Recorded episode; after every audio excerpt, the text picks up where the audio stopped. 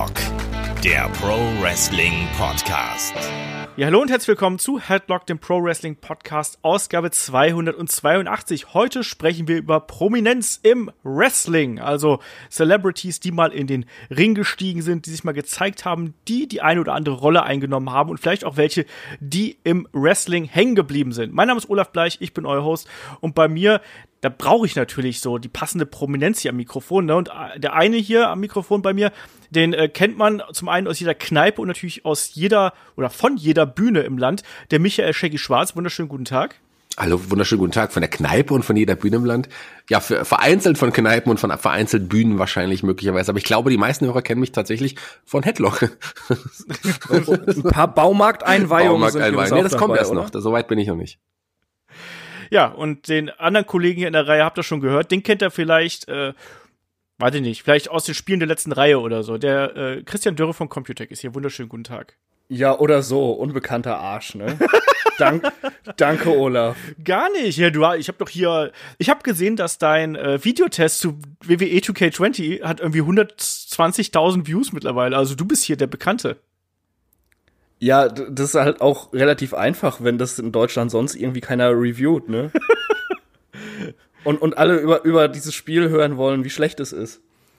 Ja, so ist es halt, wie Crown Jewel. Ja.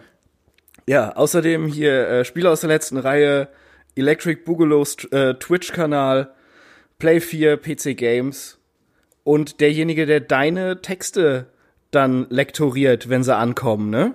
Die muss man doch nicht lektorieren, die sind einfach perfekt. Ich habe schon auf deinem Handout für die heutige Folge wieder den ein oder anderen Fehler gefunden. Ja und? Ja. Die korrigiere ich ja auch nicht, die rotze ich ja auch einfach runter. Ja, so anscheinend auch deine Artikel. so, schön, das war's. Eine schöne Folge heute Abend. Lieben, lieben, lieben Dank, liebe Hörer. Das war Promis im Wrestling Podcast. Bis zum nächsten Mal bei Headlock. Tschüss. Willkommen in der letzten Ausgabe von Headlock, dem Pro Wrestling Podcast. Die kürzeste Ausgabe war es dann ebenfalls. Ja, nein. Ähm, aber das war nicht die schlimmste. Die schlimmste war immer noch, wo Olaf alleine Podcast hat. Ich wiederhole es nochmal. Die hast du bis heute noch gar nicht gehört, oder? Doch, die habe ich damals gehört und saß da mit offenem Mund und war erschrocken und habe mir was gesucht, um meine Arme aufzuschneiden. Habe zum Glück nichts gefunden. Sehr schön. Ähm, kommen wir zu äh, angenehmeren Themen. Unser Adventskalender ne, läuft ja derzeit auf vollen Touren und natürlich auch nächste Woche geht's weiter. Da geht's unter anderem weiter mit Themen wie, ja, Chris, du hast mit Kai über Becky Lynch gequatscht zum Beispiel. Ähm, der Shaggy quatscht mit David über äh, John Moxley bei AEW. Es gibt was Witziges über Shawn Michaels und Gott gegen die McMahons. Also bunte Mischung da in der kommenden Woche. Und wer da noch gar nicht genug von uns haben kann, der kann auch gerne natürlich bei uns bei Patreon und Steady vorbeischauen. Da haben wir aktuell die Review zu WXW Hamburg. Wir haben Head-to-Head. -Head. Und äh, Shaggy, ich glaube, du und der Kollege Markus Holzer, ich glaube, ihr habt da auch schon wieder was am Köcheln für 2x5, oder? Ja, 2x5 wird auch bald wieder kommen. Da haben wir ein ähnlich passendes Thema wie heute. Heute das Thema ja Promis im Wrestling. Da ist das Thema Thema aber längst vergessene Wrestler. Das ist ja so ähnlich. Das ist so ähnlich. Da tauchen dann illustre Namen auf, wie ich will's nicht verraten, aber so Leute wie möglicherweise das Techno-Team 2000 oder Alex the Puck Porto. Das sind nur um ein paar Superstars in dem Genre zu, zu nennen. Oder Thunder and Lightning, hoffe ich. Thunder and Lightning, die waren auch fantastisch, ja. Das stimmt. Auch ein geiles Tag-Team gewesen. Auch für Furore gesorgt. Ja, und Cobra natürlich. Weil das ist alles dasselbe. Das ist alles dasselbe. Und der Fake Sting übrigens ist auch der ist ja der ist ja gleiche. Genau so sieht es auf, auf jeden Fall aktuell so viel Headlock wie noch nie. Also ich glaube, wenn wir euch nicht nach diesen 24 Tagen hier im Dezember auf den Keks gehen, dann äh, haben wir oder ihr irgendwas falsch gemacht.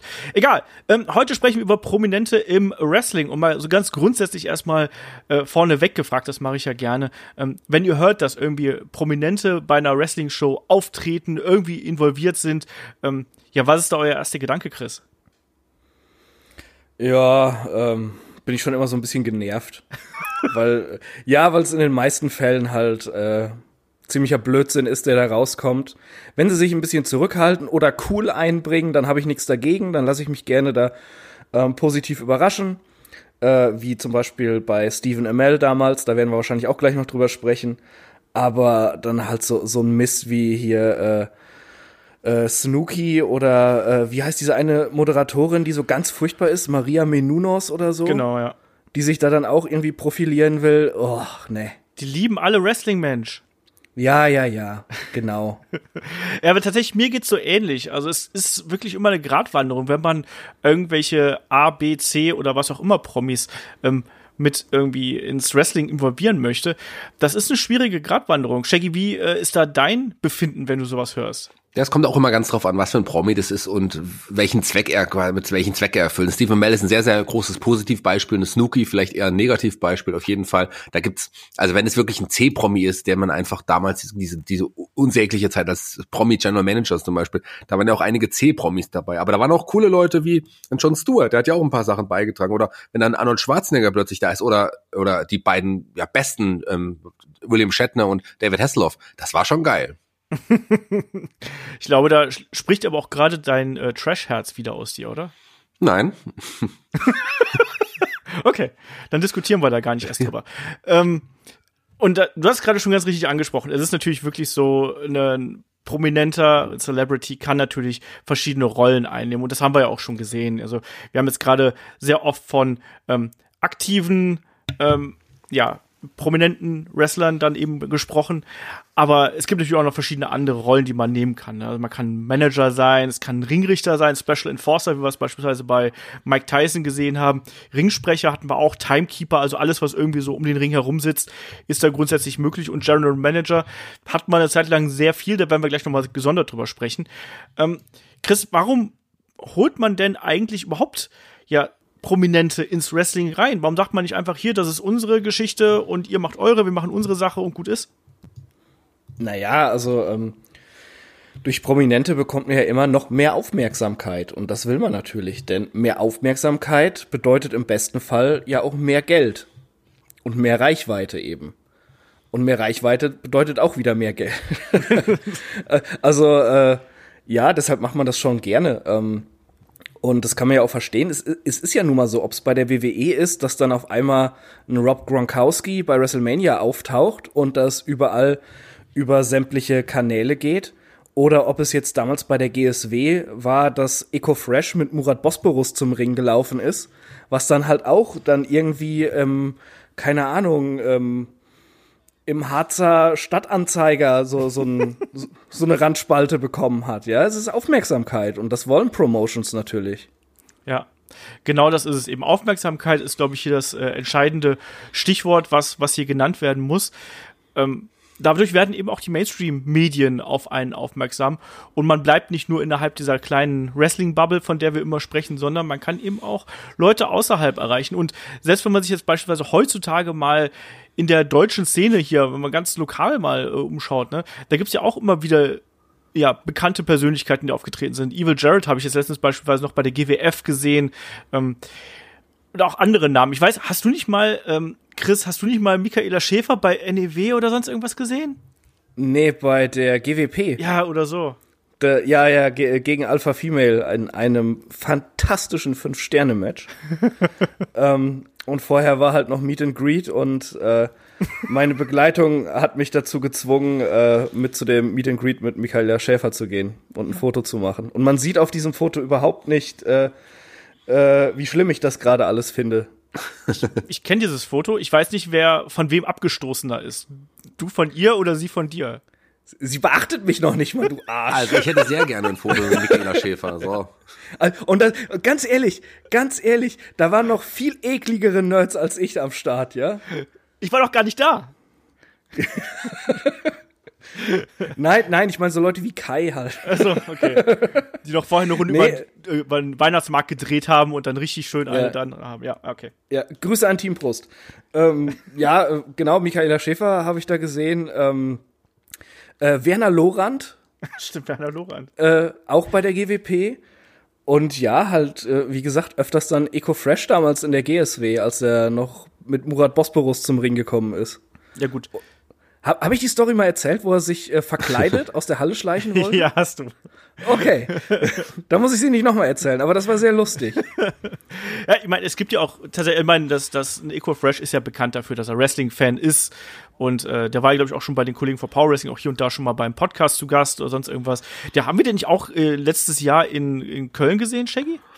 Wir haben ihn auch in Köln gesehen, weil da waren ja noch andere Promis dabei, da werde ich auch gleich nochmal kurz drauf eingehen, aber das Witzige ist, ich kenne ja Echo Fresh auch schon ein bisschen länger, der, den haben wir ja schon ein paar Mal in Fulda auch veranstaltet früher, mal als er noch Musik gemacht hat. Als er noch erfolgreiche relevant Musik, war? Als er noch erfolgreiche Musik gemacht hat. Da haben wir ihn auch veranstaltet und der hat mich auch irgendwie erkannt und meint dann, Shaggy, darf ich ja meinen, meinen, äh, meinen Freund vorstellen, äh, der ist auch dabei und zwar Schükrü vom Rödeltrupp. Der war zum Beispiel auch als Promi geladen da bei der WWE Backstage Schükrü und Hans Sapai und ähm, Simon Gosihan, die waren Backstage bei der WWE bei der letzten, äh, vorletzten ähm, Tour, Ja. damals in Köln.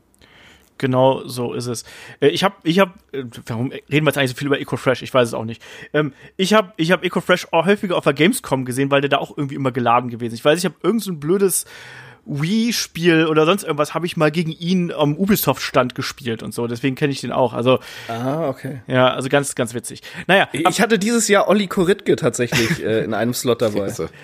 Äh, das ist aber wiederum cool. Ja, vor allem ist er voll im Fanboy-Modus gewesen, weil er Avengers spielen durfte. das, das fand ich echt schön.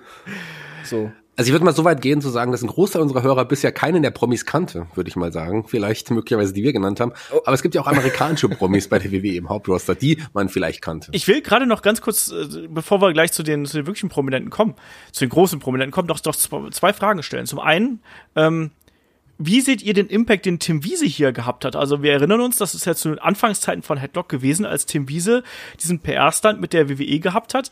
Und ne, wir schauen mal, äh, ob daraus was wird und solche Geschichten. Ne? Er tritt mal in München äh, im Ring auf und war, war vorher ja bei der WXW und hat er trainiert und hat PR-Geschichten gemacht. Und bis heute habe ich das Gefühl, dass viele Mainstream Menschen, die Wrestling jetzt eben nicht kennen, sondern nur wissen, dass es Wrestling gibt, die verbinden auch ganz extrem Tim Wiese mit Wrestling und mit WWE. Also, weil immer du sagst, hier, ich bin beim Wrestling, ah, willst du Tim Wiese sehen? Shaggy ist jetzt auch mal aufgefallen.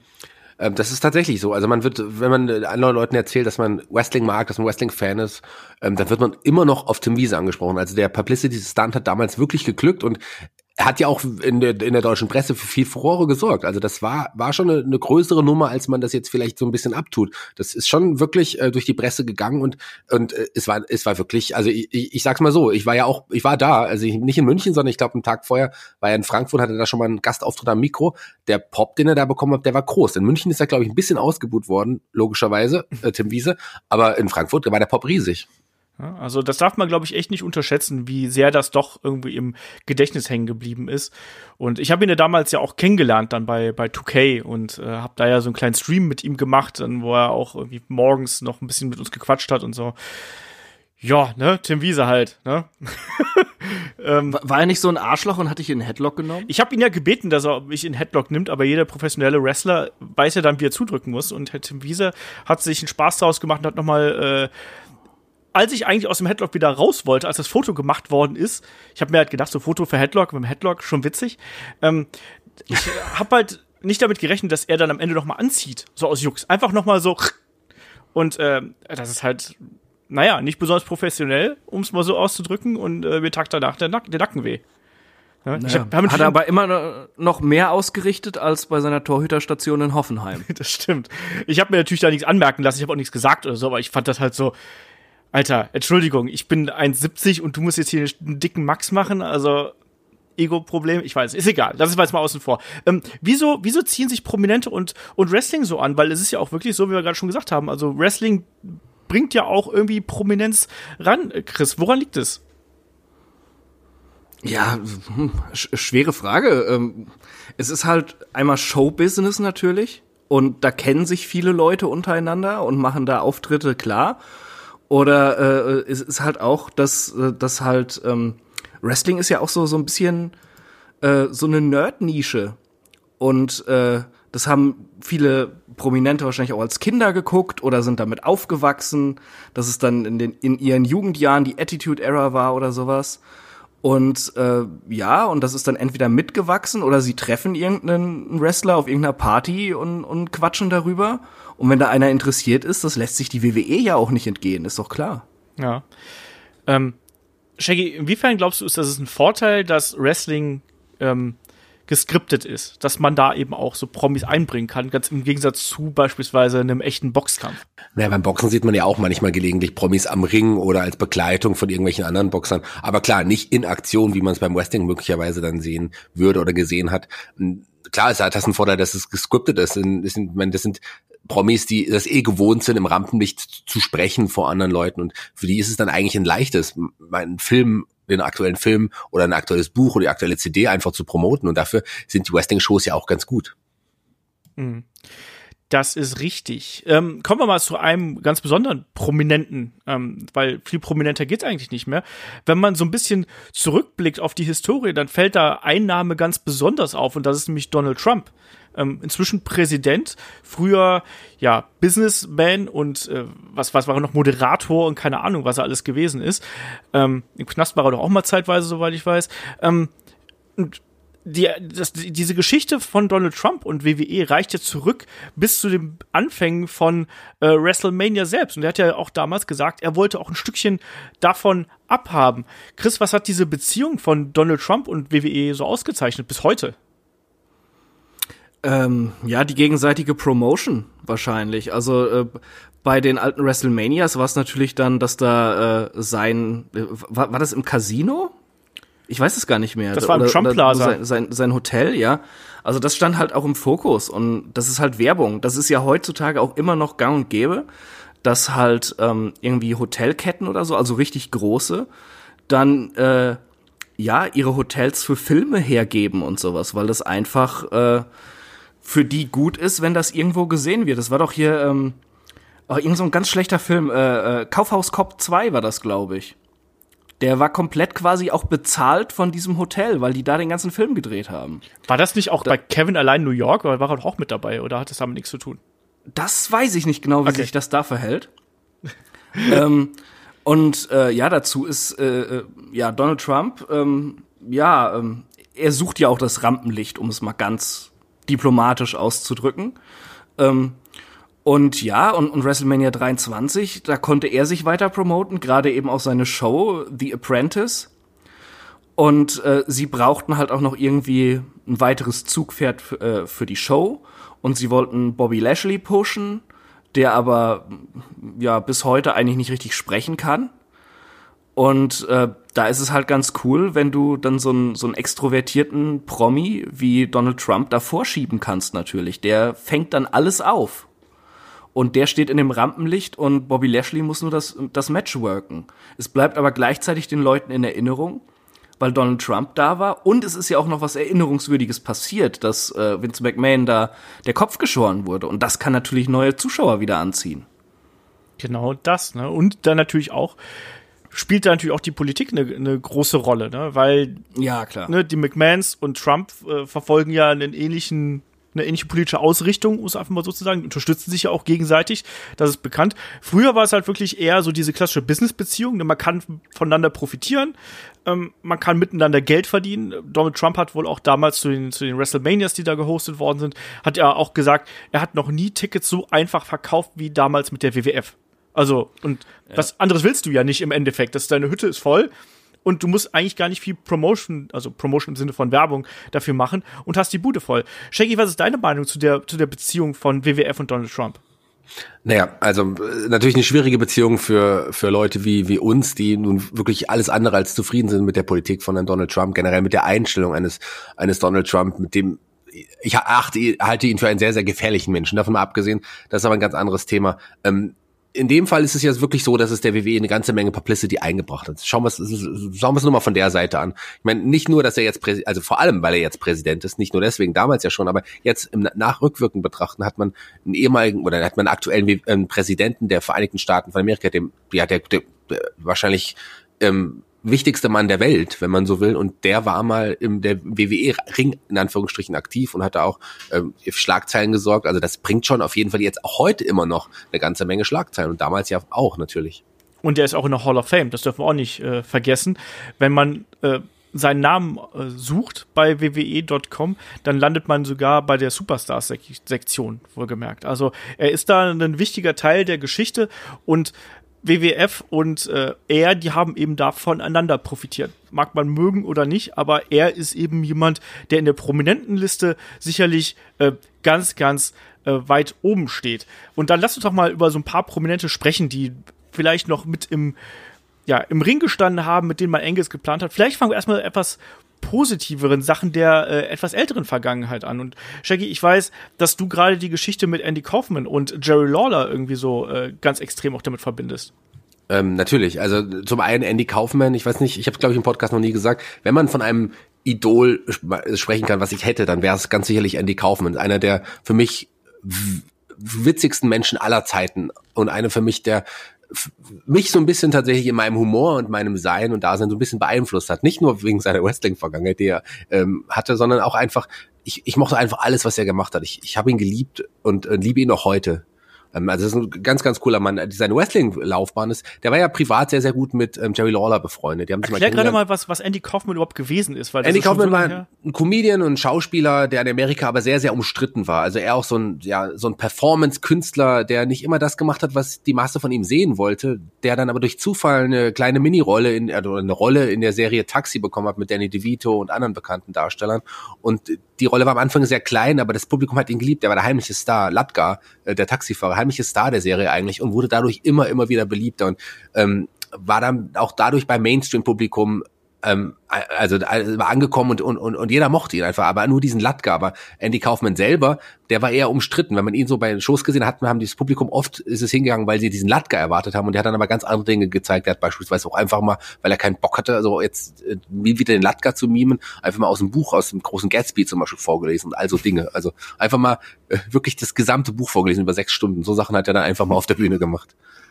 Mhm. Okay. Also ganz abgefahrener Typ. Und es ist jemand, wo, gegen den sich das Fernsehpublikum langsam mal irgendwie äh, wirklich entgegengestellt hat. Und der wurde, weil das Publikum sich bei den Fernsehsendern beschwert hat, aus dem Programm dann auch genommen teilweise. Also wirklich äh, ganz interessante Geschichte. Dazu empfehlen den Film ähm, Man on the Moon mit Jim Carrey, der Andy Kaufman im Film wirklich großartig verkörpert. Einfach Method, Method Actor, äh, ähm, ganz spannende Geschichte auch Backstage, Backstage hatte und sowas. Gibt auch eine coole Dokumentation, wie der Film äh, zustande kam mit Jim Carrey und Andy, in, über Andy Kaufman. Also ganz, ganz interessanter Film, interessante Geschichte, interessanter Charakter. Zu seinem, zu dem Wrestling jetzt nochmal. Der war privat befreundet mit, mit äh, Jerry Lawler, weil er selber auch großer Wrestling-Fan war. Und dadurch, dass er ja auch ein Promi war, hat Lawler gedacht, den können wir doch auch irgendwie in die Shows mit einbauen. Und da hat er angefangen, tatsächlich bei, ja, in Memphis, bei Jerry Lawler, ähm, Promos im Ring zu halten, wo er sich äh, über alle Damen gestellt hat. Er war frauenfeindlich, hat sich über Frauen lustig gemacht und dann kamen nach und nach dann weibliche Wrestlerinnen und gegen die hat er dann angefangen zu kämpfen. Es ging dann so weit, dass er sogar sich selber einen Gürtel gegeben hat als erster ja Intergender Wrestling Champion quasi und aber hauptsächlich nur gegen Frauen angetreten ist. Und dann gab es aber irgendwann diesen großen Payoff, wo Jerry Lawler dann die Frauen verteidigt hat und dann gab es kam es zum Match ähm, Andy Kaufman gegen Jerry Lawler äh, wobei da sich Andy Kaufman eine kleine Verletzung zugezogen hatte, die jetzt nicht ganz so schwer war, aber eine Nackenverletzung, die man dann sogar in der David Letterman Show verkauft hatte. Da waren beide nochmal zu Gast und da haben beide so eine, einen großen Streit porträtiert oder gespielt und alle dachten, das wäre jetzt ernst. Und am Ende des Streites hat sogar ein, ein Andy Kaufman einen heißen Kaffee auf Jerry Lawler geschüttet. Das ging damals auch enorm durch die Presse und hat Jerry Lawlers und, und, und, und seine Liga damals sehr, sehr viel Publicity eingebracht. Also das hat schon, hat wirklich geholfen und Andy Kaufman war man, ob man es jetzt mag oder nicht, ähm, der hat dem Wrestling damals wirklich auch geholfen. Aber kommen wir nochmal zurück. Jerry Lawler hat die Ehre der Frauen verteidigt. Genau. Wenn jemand das macht, dann Jerry Lawler. Das macht er ja heute noch. Ja. Mhm. Lassen wir einfach ja, mal so stehen. Es war übrigens 1982, also das war schon sehr lang her aus heutiger Sicht. Und fällt natürlich auch so ein bisschen rein in die generelle ähm, Boomphase, die Wrestling in den 80ern, ähm, äh, 90ern irgendwie erfahren hat. Und um hier den Bogen so ein bisschen zu schlagen, das war ja dann auch fast der Beginn der äh, ja, der Mainstream-Erschließung des Wrestling mit der berühmten Rock'n'Wrestling-Connection, die es ja damals gegeben hat. Auch hier, ne, mit eben Musikern wie eine Cindy Lauper, die sich da äh, ja quasi in den, nicht in den Mittelpunkt gedrängt hat, aber ähm, die da als, als bekannte Musikerin äh, vorne, vorne weggegangen ist, ähm, interagiert hat mit äh, Wrestlern, und äh, auch in, in äh, Segmenten mit aufgetreten ist, im Pipers Pit, das war 93, müsste das irgendwo gewesen sein. Ähm, später ähm, ist sie ja dann auch wirklich Teil von, von einer Fehde geworden, wo dann eben ähm, sie quasi Managerin von Wendy Richter gewesen ist und Captain Lou Albano da eben noch mit Fabulous Moolah paktiert hat und die beiden da so zusammengebracht worden sind. Ähm, das hat sich später eben noch viel, viel weiter, ähm, ja, weiter ausgebreitet und hat dafür dann eben auch gesorgt, dass in der Zeit Wrestling extrem gewachsen ist und auch aus diesem naja, Hinterhof ist jetzt, ist jetzt blöd dafür, da war Wrestling damals schon zu groß in den USA. Aber es war ja schon so, dass es eben sehr eingeschlossen gewesen ist und plötzlich war es eben Mainstream, weil du die Stars gesehen hast, die mit diesen Wrestlern interagiert sind, die da auf der großen Bühne aufgetreten sind. Ne, und bestes Beispiel wäre auch, wenn man sich dann äh, WrestleMania 1 anschaut, natürlich. Ne? Wenn du Leute wie einen Muhammad Ali da hast, wenn du einen Mr. T auch beispielsweise da hast, der da sogar sich in den Ring stellt. Das waren schon große Zeiten einfach. Und da hat man dann eben gemerkt, oh ja, das das hilft einander gegenseitig. Sowohl die Prominenten profitieren davon, wenn sie bei Wrestling-Shows auftreten, als auch die äh, Wrestling-Promotions profitieren davon, eben weil dieser Markt so langsam wächst. Und zum Beispiel jemand wie ein Hulk Hogan, ich glaube, der ist ja dann auch irgendwann einfach von dem Wrestler, der ja zunächst nur gewesen ist, einfach zu einem großen Prominenten herangewachsen, zu einem weltweiten Star. Und das ist dann eben der nächste Schritt, den man da eben haben möchte. Chris, was fällt dir noch ein hier zum Thema äh, Prominenz und äh, ja, prominente Auftritte? Ähm, zwei Boxer fallen mir da vor allem ein. Einmal äh, natürlich Mike Tyson ähm, im Vorfeld von WrestleMania 14, der eine ganz, ganz große Rolle gespielt hat, da noch mehr äh, ja, noch mehr das Scheinwerferlicht auf diesen Main-Event zu, zu lenken. Die WWF wusste ja, sie hatten ganz heißes Eisen mit Stone Cold Steve Austin und durch die Beteiligung von Mike Tyson haben halt noch mehr zugeschaut und haben dadurch quasi den Aufstieg von Stone Cold mitbekommen. Und das war ein Charakter, und das wusste auch die WWF. Wenn die Leute den sehen, die wollen mehr von dem sehen. Und das war halt auch ein ganz entscheidender Punkt natürlich für den Krieg mit der WCW damals. Und noch ein zweiter Boxer eben, äh, Floyd Mayweather gegen Big Show bei WrestleMania 24 in Orlando. Ähm, der, der kleine Floyd gegen den, den großen Show. Und äh, es, es war tatsächlich ein unterhaltsames Match. Es war jetzt nicht gut, es war kein richtiges Wrestling-Match, aber äh, sie haben ein bisschen was draus gemacht und äh, sie haben die Prominenz vom, äh, von Floyd Mayweather genutzt, um Pay-per-view-Buys zu kriegen. Und Floyd Mayweather, der stand sowieso über allem. Der hat halt noch mehr Kohle gemacht dadurch. Ne? Also hat sich wieder für alle Parteien gelohnt. Vor allem, ich finde, da hat man eigentlich, ich fand den Aufbau spannender als das Match. Das stimmt tatsächlich. Ich fand diese Promos von Big Show damals in seiner Küche sehr, sehr gut. ja, ne? also das sind äh, auch natürlich die bekannteste Szene, wo Floyd Mayweather Big Show die Nase bricht und Big Show einfach vor komplett wutentbrannt hinter Floyd Mayweather herrennt und doch einen von dessen Bodyguards doch einfach so im Vorbeigehen quasi über den Haufen rennt. Also. Ja, stimmt, das war ja auch noch. Oh, ja, ja, ja. Das, das war auch sehr, sehr schön.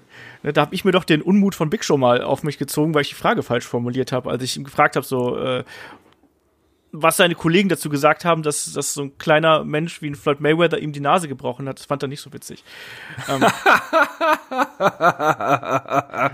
was hat er dann geantwortet? Er hat mich nur böse kleine Menschen gleich die Nase brechen oder was? nee, er hat mich einmal böse angeguckt und meinte dann nur so, nee, das ist einer der äh, größten äh, Boxer, den die Welt je gesehen hat.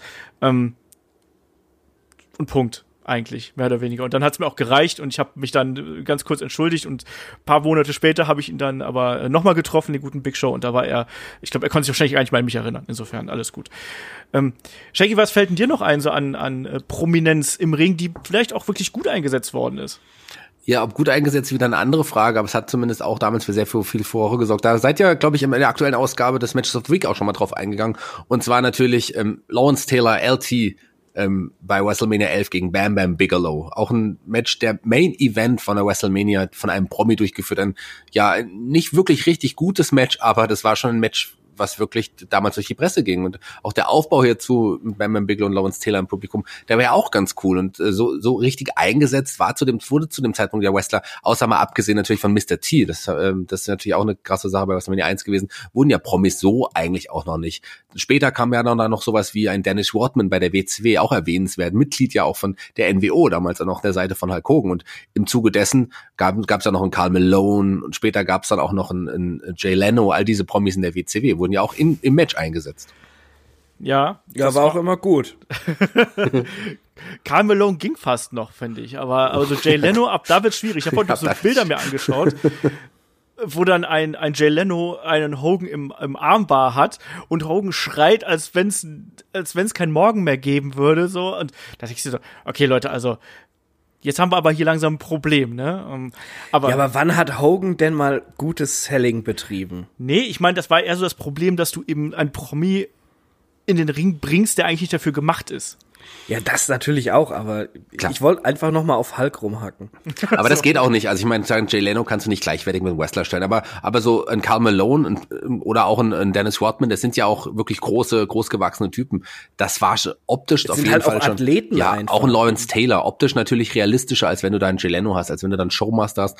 Hast du einen Profisportler. Das ist schon was anderes. Das kann man, das kann man schon abnehmen. Aber natürlich waren das keine guten Wrestler im Ring. Genau das. Natürlich nicht. Also, wie sollen es denn auch sein?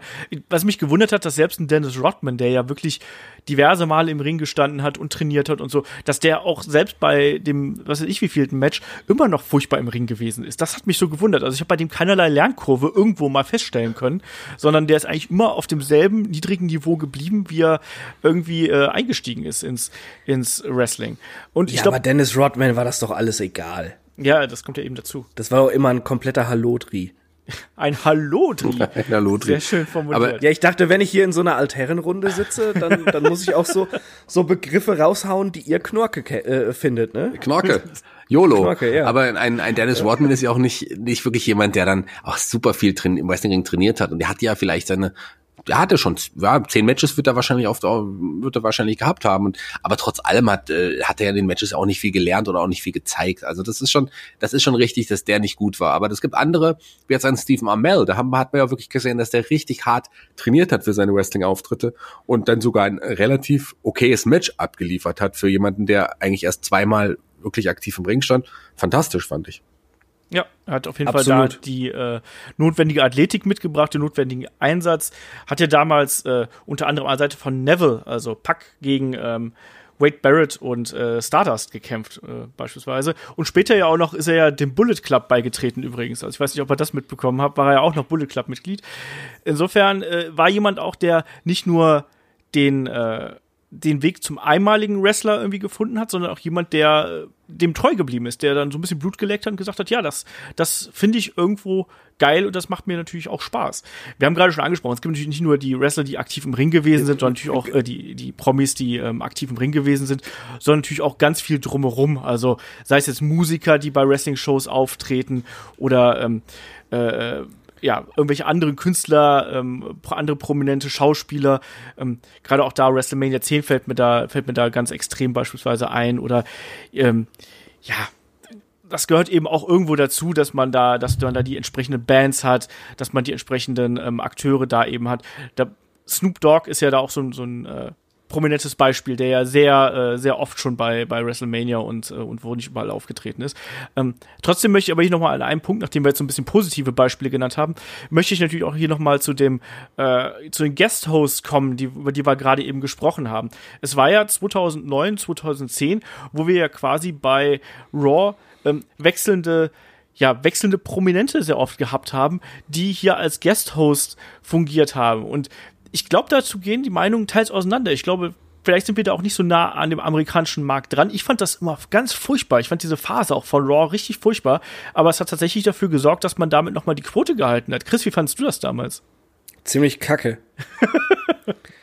Also, also wenn dann irgendwie ein Wrestler da war, der das mal gemacht hat, fand ich's okay. Also, keine Ahnung, Sergeant Slaughter, dann freut man sich ein bisschen, ist halt so, so ein kleiner Nostalgiebonus. Aber, ey, Freddie Prince Jr., bitte. Der war zu dem Zeitpunkt schon nicht mehr prominent. Den wollte da schon seit zehn Jahren niemand mehr sehen. Aber wisst ihr, wo, wer der Arbeitgeber von Freddie, Prinze Jr. zu dem Zeitpunkt war? Ja, das war ja, ja, die WWE. Der Ja, war ja einer der WWE. Writer. Von daher kann man das schon, kann man das schon machen. Aber er hat doch keinen Status, den er nutzen kann. Nee, aber da gab es auch andere, die noch weniger Status hatten, tatsächlich als Freddie Prinze Jr.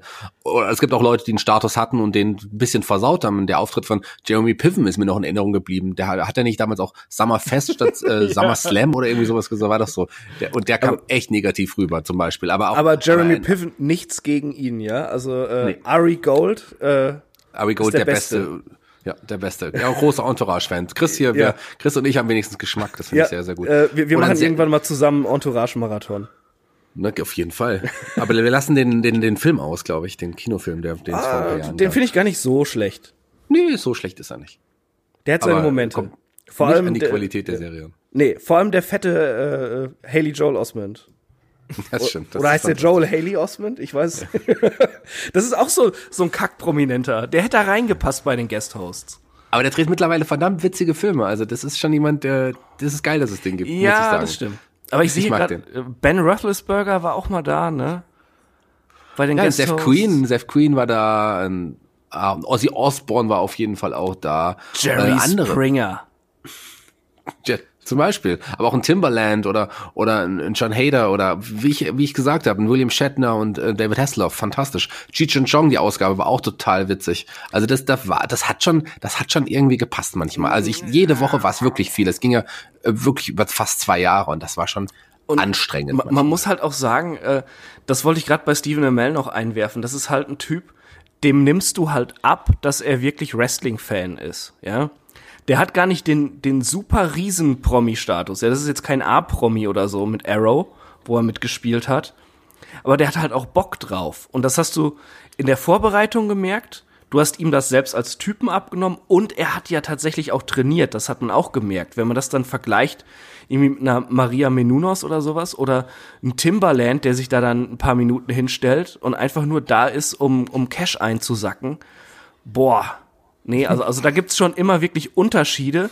Und ich finde tatsächlich als Fan, äh, man, man kann immer gut erkennen, welcher Promi gerade da äh, im Ring steht oder einen Auftritt hat und mit Herz bei der Sache ist oder der einfach nur seinen Paycheck haben will. Das stimmt. Wie war es denn zum Beispiel bei Grumpy Cat? Da war ich mir nicht sicher, ob Grumpy Cat sich wirklich so glücklich war. Sah nicht sehr glücklich aus, als Gasthost. Ich muss sagen, also ich kann mich an, an ein Segment, was ich damals mochte, war die Sache mit Bob Barker und seinem Oh ja. Promo-Duell mit Chris Jericho damals. Das war, das war noch leidlich witzig. Und klar, sowas wie Arno- Arnold Schwarzenegger, auch Arnold Schwarzenegger verbindet ja eine lange Geschichte mit, ähm, mit der WWE beispielsweise. Da gab es ja schon äh, bei einer der frühen Smackdown-Sendungen gab es ja schon Aufeinandertreffen von ihm und äh, war es nicht Triple H damals, den er irgendwie niedergeschlagen hat nach dem, nach dem Match gegen Steve Austin oder so, wo es da eine Rangelei gegeben hat. Also ähm, das, das waren dann die Höhepunkte und auch William Shatner hat natürlich so einen gewissen Kultfaktor, aber Pete Rose. Pete, genau, wollte ich gerade sagen, Pete Rose, da haben wir noch gar nicht drüber gesprochen. Es gibt natürlich auch welche, ähm, also Prominente, die auch immer wieder äh, gekehrt sind irgendwo. Und Pete Rose ist ja wirklich für seine, ja, Shaggy, wir haben noch letztens drüber gesprochen, äh, im Helden aus der zweiten Reihe Podcast hier. Ähm, der hat ja wirklich mit Kane ja für einen Running Gag gesorgt. Ja, absolut. Äh, Kane hat ihn ja auch mehrmals ich, ähm, an WrestleMania immer gechokeslammt. Das war wirklich so ein Running Gag, der, auf das das Publikum auch wirklich gewartet hat und das, das Publikum auch gefeiert hat. Also das war, das hat ja auch immer Spaß gemacht. Das hat auch zu Kane irgendwie gehört. Genau. Kane hat generell eine große Geschichte natürlich mit äh, Chokeslams gegen Prominenten. Es gab ja auch beim Rumble damals äh, den Chokeslam gegen Drew Carey, äh, den versuchten zumindest, der sich dann aber aus dem Staub gemacht hat. Ja, also die, die Grenze zwischen Peinlichkeiten und, äh, und, und guten Prominenten sind, sind auf jeden Fall sehr fließend, aber es gab auf jeden Fall echt gute ähm, Prominente, die, die irgendwie ihre Matches gehabt haben, ähm, die auch große Auftritte gehabt haben. Wir haben auch hier beispielsweise einen Shaquille O'Neal, sollte man hier auch noch mal kurz erwähnen. Ich war nie ein großer Freund von ihm, aber äh, er war zumindest jemand, der, äh, ja, der hat auch die entsprechende Präsenz irgendwo ähm, mitgebracht und, und solche Geschichten. Lawrence Taylor haben wir eben gerade schon erwähnt und tausend Footballer, die es ja gezeigt haben, ne? Ähm, unter anderem bei WrestleMania 2 in der Battle Royale. Aber dann lass uns doch jetzt mal richtig auch schön hier ins, ins Eingemachte kommen und mal über die schlimmsten Prominenten sprechen. Und ich grab hier gleich mich gleich einen aus der Mottenkiste, den habe ich mich, der ist mir im Nachhinein noch raus eingefallen. Tom Gerhardt, wer sich daran noch erinnern kann. Tom Gerhardt damals mit seiner Fehde bei der WCW mit Berlin und dem Auspuff-Match aber im Rahmen einer Deutschland-Tour. Das war mir damals schon zu schlimm, muss ich ganz ehrlich sagen. Also wer sich daran erinnern kann. Und die WCW hat das ja gern gemacht. Die WCW hat ja gerne, auch zu Deutschland-Events haben sie ja gerne mal Prominenz rangeholt. Dieses Auspuff-Match, wohlgemerkt, ich sag's nochmal, Auspuff-Match, war ja von längerer Hand aufgebaut worden mit Alex Wright. Und es gab ja dann auch bei einem späteren Event beispielsweise einen Axel Schulz als Referee, wenn man den noch kennt. Ne? Kommt ja auch wiederum darauf an. Also ein ehemaliger ähm, ja, Boxer Weltmeister war er ist ja der nicht. mit der Fackelmannmütze, mit der Fackelmannmütze, Genau. nicht zu vergessen. Und der hat damals auch die Regeln nicht richtig verstanden gehabt. Ich weiß noch, als ich da in der Halle gesessen habe. Warst du nicht auch da, Shaggy? Jeder war in der Halle. Ich glaube, ein Großteil der heutigen, ja, in Anführungsstrichen Wrestling-Prominenz oder die auch aktiven, beziehungsweise auch hinter den Kulissen aktiven, waren da. Wenn man darüber redet, wie du warst auch da. Ich kenne mindestens mittlerweile 15 Leute, ungelogen, nicht übertrieben, die Ja. bei dieser Veranstaltung da waren. Das ist schon verrückt, wenn man sich das so vorstellt. Und ähm, das ist ein, uns einfach in Erinnerung geblieben. Und klar, war das eine ganz schräge Geschichte. Also der, der, der Hintergrund war ja, dass Tom Gerhardt äh, bei einer WCW-Show in Amerika war und hat da bei einem, bei einem Auto, also das hat man so erklärt, im Auto von Alex White den Auspuff geklaut. Was er ja so gerne gemacht hat als, als Tommy, als ja quasi der Tom Gerhardt-Charakter, den er da verkörpert hatte. Und dann, dass es dann zu einem Match führen wurde, hat man da am Anfang ja auch gar nicht gedacht. Also das war schon echt, also ich nicht. Gehofft vielleicht auch nicht. Das war schon echt crazy, dieses, dieses Match auch allein. Genau. Nee, nee. Und Axel Schulz war bei einem anderen Event, dann, äh, da kann ich mich auch noch erinnern, dass Axel Schulz vergessen hatte, dass man ja bei einem Sleeperhold nicht anzählen sollte. Also, ach, das war schlimm. Äh, generell, ich, ich glaube, Chris, du bist gar nicht, so- du bist nicht so in der, in der WCW-Materie drin, aber da gab es trotzdem generell ziemlich viele schlimme Sachen, oder? Ja, natürlich. äh, ja, also wenn man über Prominente spricht und die WCW, ähm, muss man, glaube ich, über David Arquette sprechen, oder? Ja, Das, äh, es ist sehr traurig, aber man muss drüber sprechen. David Arquette, ähm, muss man auch dazu sagen, der war tatsächlich riesen Wrestling-Fan und ist es auch immer noch. Der, der wrestelt ja mittlerweile selbst sogar. ich wollte es Ähm, gerade sagen, ja. Äh, also äh, der, der liebt das Business wirklich. Und äh, er, er sagt ja, wenn ich das recht in Erinnerung habe, mittlerweile auch selbst, dass es ein Riesenfehler war, dass die ihm damals den, den äh, World Champion Gürtel gegeben haben. Ja. Also das war halt, äh, die WCW war verzweifelt, wollte ähm, ja äh, wollte Promotion um, um jeden Preis haben und hat dann halt den Fehler gemacht und den Titelgürtel einem Schauspieler, äh, einem leidlich erfolgreichen Schauspieler gegeben. und ja, der Rest äh, ging in die Geschichtsbücher ein als der wohl ja furchtbarste Title Run der Geschichte des Wrestlings. Ja, Das wird aber, wird aber auch ein bisschen aufgebauscht. Also ich werde in den nächsten Tagen mit Markus Holzer übrigens auch für den Adventskalender extra nochmal über die David Arquette-Geschichte sprechen und werden wir dann aufnehmen. Ähm, da werden, gehen wir nochmal genauer drauf ein. Deswegen gar nicht so, will ich gar nicht so viel jetzt dazu sagen, aber ähm, nur so viel dazu. Klar wird das so aufgebauscht, aber das, ich meine, im gleichen Jahr war ein Vince Russo nochmal Champion. Also das war entscheidend schlimmer, muss ich sagen. Also das ist. Ja, und, aber äh, ähm, da, da war ein Wrestling-Background irgendwie. Das war einfach, äh, ich, ich glaube, dass der war ein Writer, ja. Ja, ja, ja, ich, ich stimme dir dazu.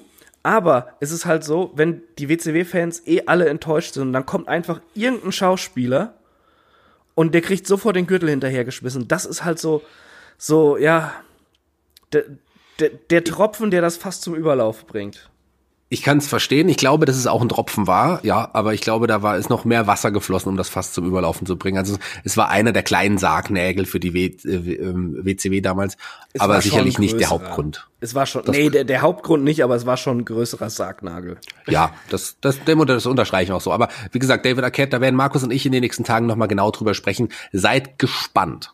Äh, Shaggy, eine, eine Frage. Chris hat es gerade angesprochen. Ne? David Arquette ist ja Wrestling-Fan und hat jetzt ja sich wirklich diesen Traum erfüllt, auch zu wresteln gegen diverse Leute, also unter anderem gegen Tim Thatcher und hat er nicht auch eins, eins gegen eine Deathmatch gegen Nick Gage bestritten und also gegen Nick Gage und Deathmatch, hat auch Matches gegen Jungle Boy, Matches gegen Peter Avalon und so. Also eine wirklich eine Reihe an Matches jetzt Genau. äh, in den letzten Jahren gehabt. Also gar nicht so wenig, aber ähm, und damals, was ganz wichtig ist, bevor wir jetzt noch David Arquette äh, jetzt quasi nochmal niedermachen, ähm, äh, er hat ja damals die ganzen Einnahmen, die er damals bekommen hatte für das für seinen World Title Run, hat er ja nicht selber behalten, sondern hat er gespendet an die Witwe von Brian Pillman, an ähm, ich glaube auch an die Owen Hart Foundation, an Darren Shorestorff Familie und so weiter. Er hat alles gespendet. Also er hat ja wirklich, er hat es gemacht, weil er, weil er ein Fan war. Und ich sage, ich frage auch euch auch ganz ehrlich, ähm, wenn ihr quasi die Entscheidung bekommt, hier, ihr könnt Champion werden, ihr seid zwar Podcaster, aber ihr könnt jetzt bei der WCW Champion werden. Würdet ihr das nicht auch machen? Nee. nee, dafür bin ich, glaube ich, zu sehr Fan. Äh, aber äh, äh, ich, ich wollte David Arquette auch überhaupt nicht runtermachen. Ich finde, das ist ein sympathischer Kerl, tatsächlich.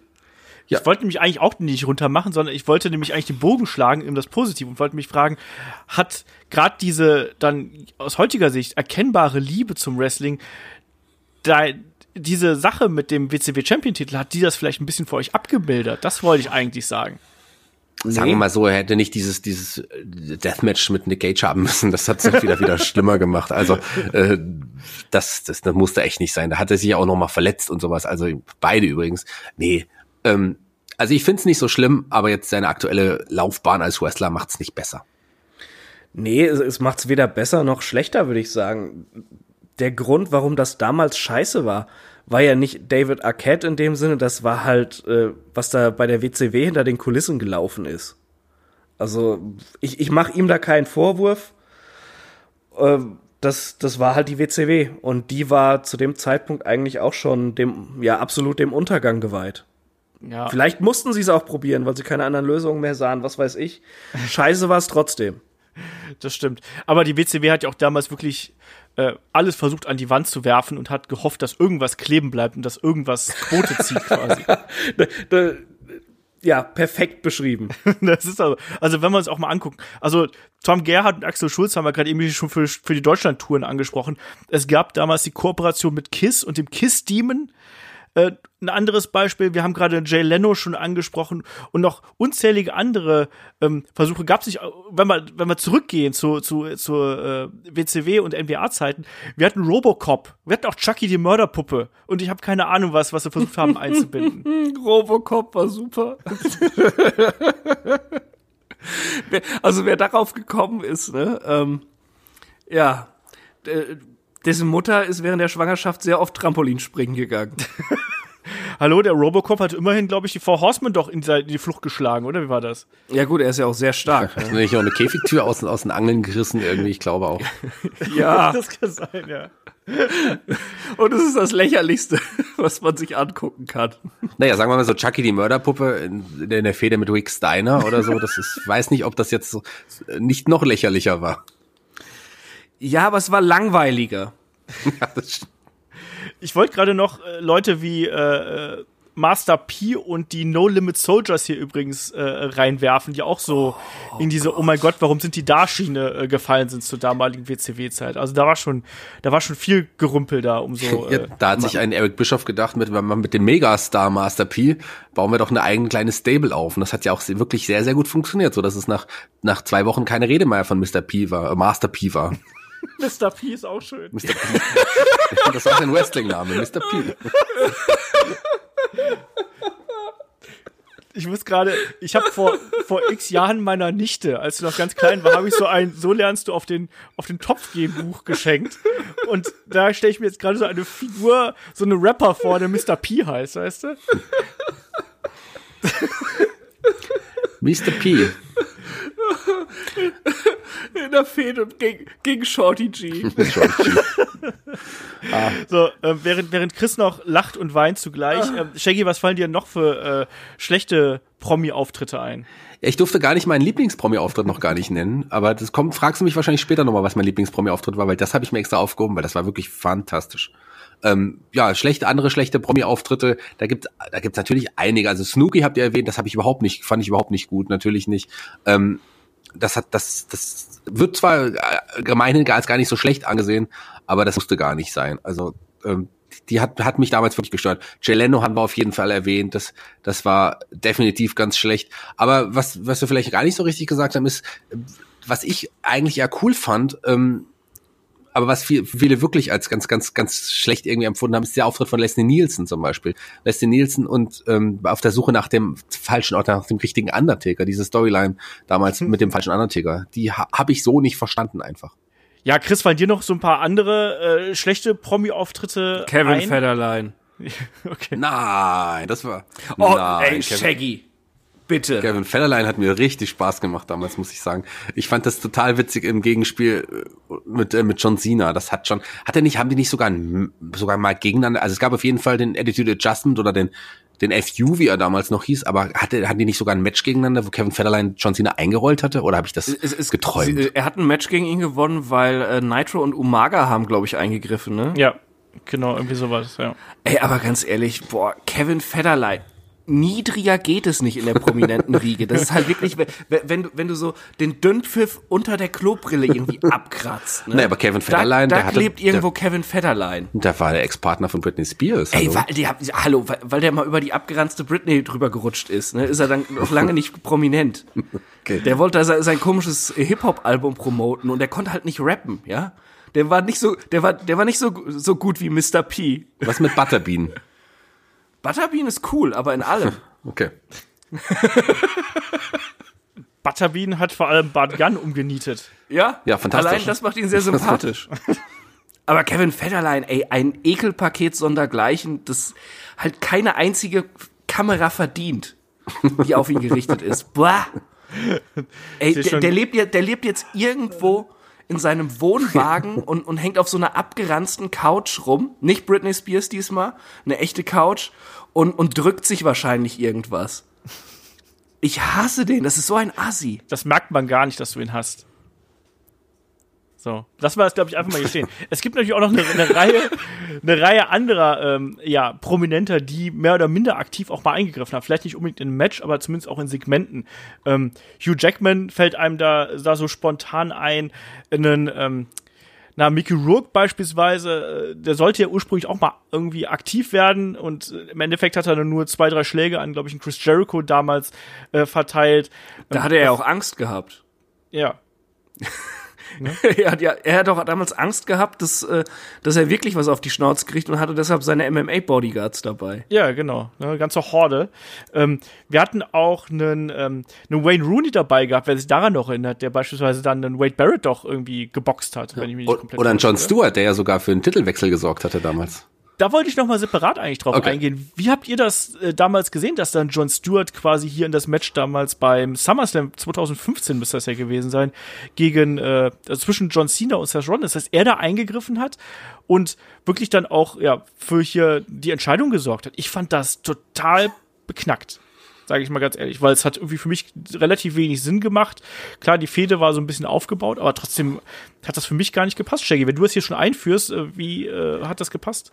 Der war ja quasi ein, ein Heel-Turn damals von Jon Ja, Stewart. Wer, hätte, wer hätte damit gerechnet? Warum auch immer. Nee, ich fand das auch bescheuert. Also das hat mir überhaupt nichts gegeben. Ähm, so ein Promi, wenn man den schon so einsetzt, dann bitte aber äh, so, dass er auch noch mal was abbekommt oder keine Ahnung, aber nicht für einen Titelwechsel, um einen der wichtigsten Titel irgendwie zu sorgen. Nee, das, das fand ich, hat mir, hat mir nicht gut gefallen. Und ich glaube, Chris fand es noch schlimmer als ich. Meinst du? Ich glaube, so. Äh, ja, äh, ich mag Jon Stewart sehr gerne, aber das war halt damals irgendwie, das war doof und unpassend und niemand hat's einfach gebraucht. Ja. So ist es im Endeffekt auch. Also mir hat es auch überhaupt nicht gefallen zur damaligen Zeit, ist dann, ist dann eben so. Ähm, aber trotzdem, ähm, ne, wir erinnern uns trotzdem noch alle irgendwo dran. Das hat trotzdem natürlich einen, einen, einen äh, Punkt hinterlassen, an dem wir uns erinnern können. Ähm, wie seht ihr jetzt aktuell die Situation um so Prominente wie einen Tyson Fury, der angetreten ist? Ich glaube, wir sind uns einig, dass, dass gerade WWE oder auch andere Wrestling-Promotions, die werden ja auch eigentlich immer mal wieder, wenn sie es anbietet, äh, so Stars reinholen, um Aufmerksamkeit zu kreieren, oder Chris? Ja, klar. Ähm, ob Tyson Fury da jetzt die beste Wahl war, weiß ich nicht. Äh, sagen wir es mal so, äh, so, so geil gefeatured ist es, äh, ist es Boxen auch nicht mehr, dass da so, dass das so einen riesen Mainstream-Appeal hat. Auch wenn er da jetzt äh, ungeschlagener Schwergewichtsmeister oder was auch immer ist, Tyson Fury ist halt auch ein Arsch.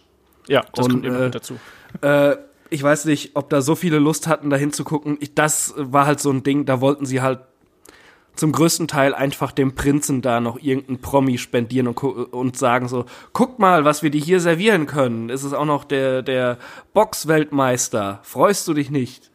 Ähm, da sehe ich das bei einem, und, und für Tyson Fury war das in dem Sinne auch äh, sich selbst abfeiern, ein bisschen mehr Promotion kriegen und vor allem einen dicken Paycheck. Bei äh, einem Kane Velasquez sehe ich das anders. Der hat Bock und ähm, der hat die Veranlagung dazu und ähm, mit mit weiterem Training könnte das könnte das auch noch coole Matches geben. Er hat ja auch in, Me äh, äh, in Mexiko schon gewrestelt, was gar nicht so unansehnlich war, dafür, dass er da kaum Training hatte. Ähm, also dann sehe ich lieber einen Kane Velasquez, der Bock drauf hat, der trainieren will, der was zeigen will, als ein Tyson Fury, der halt einfach aus eigenem Antrieb da ist. Ja. Äh, Shaggy, möchtest du was ergänzen? Im Grunde das, was Chris gesagt hat. Also außer, dass ich äh, den Auftritt von Tyson Fury jetzt nicht ganz so schlimm fand, aber auch nicht gut, aber da gab es deutlich schlechtere Auftritte. Dass das jetzt mit Kane Velasquez quasi an, auf an einem Ereignis sein musste, das fand ich auch ein bisschen schwierig. Und Tyson Fury ist ja erstmal weg vom äh, weg, weg vom Fenster und ein Kane Velasquez, der wird sicherlich wiederkommen und der wird noch eine Rolle spielen im Wrestling. Aber ein Tyson Fury hat jetzt den Paycheck mitgenommen, kann, kann man machen, muss man aber nicht. Also da gibt's deutlich schlimmere Geschichten. Mal schauen, mal schauen. Also äh, ich fand, dass ein Tyson Fury halt äh, einfach überbezahlt gewesen ist für das, was er bekommen hat und was er im Endeffekt dann geleistet hat. Aber man, ich bin mir auch sehr sicher, dass wir den nochmal irgendwie in irgendeiner Form sehen werden. Und Kane Velasquez, der will ja offenbar Wrestler werden, ist ja äh, angeschlagen gewesen, als er, als er sein Match bei WWE bestritten hat. Und ich glaube auch, dass wir den noch äh, häufiger sehen werden und dann vielleicht auch in einer etwas besseren Shape, wenn er wieder gesund ist. Ähm, ich möchte aber hier auch noch mal so ein paar Punkte noch mal abhaken. Nämlich, es gibt ja durchaus Leute, die tatsächlich auch dann äh, ja Blut geleckt haben. Wir haben gerade Stephen Amell beispielsweise angesprochen. Ähm, David Arquette hat auch seine Wrestling-Matches bestritten. Und äh, Shaggy auch ein, ein Billy Corgan ist ja jemand, der vom ja, Musiker Smashing Pumpkins dann irgendwie ins Wrestling-Business gerutscht ist. Ja, das ist äh, irgendwie ganz geil für mich, aber irgendwie auch ganz crazy gewesen, weil ich bin ja großer Smashing Pumpkins Fan, so als Jugendlicher und Heranwachsender. Und es war eine meiner absoluten Lieblingsbands. Ähm, tolle Musik, tolle, tolle Band, toller Sänger. Ich war, war wirklicher Fan. Und ähm, ich wollte mal mit einer mit einer meiner, mit meiner damaligen Freundin auf ein Konzert, ich glaube es war in Würzburg, das Konzert in den Posthallen. Und wir haben uns da echt ein Jahr vorher beim Start, als der Ticketvorverkauf startet, die Tickets gleich gekauft und haben uns so richtig auf dieses auf dieses äh, Ereignis gefreut, auf dieses Konzert gefreut. Und dann ist es tatsächlich ein paar Tage vorher abgesagt worden. Und zwar, wie ich dann später herausgefunden hatte, was ich irgendwie dann ein bisschen cool fand, weil da Billy Corgan seine erste Independent Wrestling Show veranstaltet hat an dem Tag, hat man das Deutschlandkonzert in Würzburg abgesagt. Und das war ein bisschen, das ist schon crazy gewesen, weil ich mich wirklich ein Jahr darauf gefreut habe. Und dann ist es wegen einer Wrestling-Veranstaltung, da, da musste ich irgendwie sagen, okay, das ist cool. So, und ähm, Billy Corgan ist ja jetzt so weit gegangen, der hat ja auch wirklich versucht dann im Wrestling sich einzukaufen. Erstmal hier bei, bei Impact, was dann zwischenzeitlich kurz funktioniert, aber dann letzten Endes dann doch nicht. Und jetzt mit NWA liefert er ein wirklich ein interessantes Oldschool-Produkt, was total Spaß macht. Und der ist halt so ein Oldschool-Wrestling-Fan. Und man, man hat ja jetzt auch ein paar Mal in den Shows zumindest gehört und wird's gesehen in Video einspielen. Ich finde es schon, ich finde es schon gut, was er macht. Und ich glaube, das ist so jemand, der sich nicht selber ins Rampenlicht stellt, schon in dem, in dem das Produkt Wrestling wirklich wichtig ist. Und das muss man und kann man nur unterstützen. Ja, also wie du schon gesagt hast, erst bei TNA, wo er ja äh, Geld investiert hat und wo es ja dann letztlich auch ähm, Streitigkeiten ähm, um die Rückzahlung dieser, dieser Gelder dann äh, gegeben hat. Und jetzt inzwischen, wie du richtig schon gesagt hast, ähm, ist er ja Besitzer von der National Wrestling Alliance, der NWA, mit äh, samt aller Namen, Trademarks, Championship Belts und so weiter und so fort ist schon eine interessante Entwicklung und wie gesagt, ich finde, das zeigt auch immer, dass die Leute dann da ähm, ihr Herz dran verloren haben. Es gibt noch andere natürlich bekannte Geschäftsmänner, die, die man ja auch so ein bisschen da gesehen hat. Ich glaube auch ein Mark Cuban beispielsweise, der äh, der Besitzer der Dallas Mavericks, wäre glaube ich auch jemand gewesen, dass wenn der vielleicht ein bisschen mehr Zeit oder was auch immer gehabt hätte, der glaube ich auch dann noch ein bisschen mehr ins Wrestling-Geschäft involviert gewesen wäre. Der hat sich ja damals sogar von Seamus durch den Tisch werfen lassen und ich weiß nicht, ob er so richtig als, wie soll man sagen, als Promi durchgeht, aber äh, Chris, wo, wo packst du hier einen Tony Khan rein, der inzwischen ja bei äh, AEW mit im Boot sitzt? Ist kein Prominenter, aber ist zumindest schon mal jemand, der richtig viel Geld mitbringt. Ja, äh, äh, prominenter, äh, da würde ich mich im eigentlichen Sinne jetzt auch irgendwie schwer tun, das zu sagen, aber äh, er ist auf jeden Fall in der, in der Sportwelt eine Persönlichkeit einfach. Ähm, denn die Khans besitzen ja auch die Jacksonville Jaguars in der NFL und den FC Fulham, äh, den Fußballclub in England. Genau. Und ähm, sind jetzt nicht die erfolgreichsten Clubs, aber ähm, da ist, es sind keine, die Khans sind nicht so, so die Art Besitzer, die investieren was und wollen den schnellen Erfolg, sondern äh, da ist wirklich eine Konstanz einfach auch zu verzeichnen, wie sie damit umgehen. Und äh, sie wollen das dann Schritt für Schritt machen. Manche Sachen gelingen, manche nicht. Ähm, aber ja, ähm, ich, ich glaube schon, auch wenn das natürlich gerissene Geschäftsleute sind, was man auch manchmal so hört, ähm, das sind schon Sportfans auf jeden Fall. Und das ähm, legitimiert die ja auch für uns Fans dann irgendwo. Wenn da dann ein Tony Khan sagt, ich mache jetzt hier Wrestling und AEW, dann weiß man halt, dass es nicht einfach so ein Schnellschuss. Also er hat jetzt schon ähm, eine ganz andere Ausstrahlung, obwohl man ihn ja nicht wirklich sieht oder hört, als es eine Dixie Carter hat. nach, hatte, Ja. nach Jahren, die halt äh, ja leider auch komplett inkompetent ist im, im Wrestling-Business. Das stimmt. Na, er, er hat ja auch seine ganz eigene Art irgendwie, wie er sich der, äh, der Presse präsentiert und wie er sich den Medien präsentiert, wie man ihn auch teilweise ja so ein bisschen in die Shows mit einbindet. Ähm, er ist ja bis jetzt noch sehr im Hintergrund, was ich übrigens auch sehr gut finde. Absolut. Ähm, ich glaube aber nicht, dass das auf ewig halten wird, das sage ich auch gleich vorweg. Ähm, aber trotzdem, die, die Art und Weise, wie er sich präsentiert und ähm, wie er sich verargumentiert, auch da nicht unbedingt immer 100% stringent. Das merkt man jetzt inzwischen auch schon. Stichwort beispielsweise Tiere bei AEW. Ne? Haben wir ja auch gesehen. Das fanden sie zuerst doof und dann irgendwie jetzt plötzlich doch wieder. Ähm, bin ich sehr gespannt, wie er sich da äh, entwickeln wird und ähm, äh, welche Rolle er da später einnehmen wird. Ich würde ihn da auch, äh, ähnlich wie du es gesagt hast, auch so eher so ein Zwischending da einsortieren. Aber ich finde es eben auch interessant zu sehen, wie Leute, die aus anderen Bereichen vielleicht ähm, Erfahrung gesammelt haben, eben ins Wrestling äh, reinrutschen und dort eben, ja, Fuß fassen und ihre entsprechenden Rollen ausfüllen. Und eine Sache, wenn wir hier schon über Prominenz reden, das ist jetzt so der Abschluss, um diesen ganzen Block hier abzuschließen. Ich glaube, wir haben ähm, ganz gut umschrieben, wer wo wie ähm, irgendwie mal als Prominenter aufgetreten ist, welchen Sinn und Zweck die gehabt haben. Ich möchte aber jetzt noch mal einmal ganz kurz auf eine Sache zu sprechen kommen, die es auch mal gegeben hat.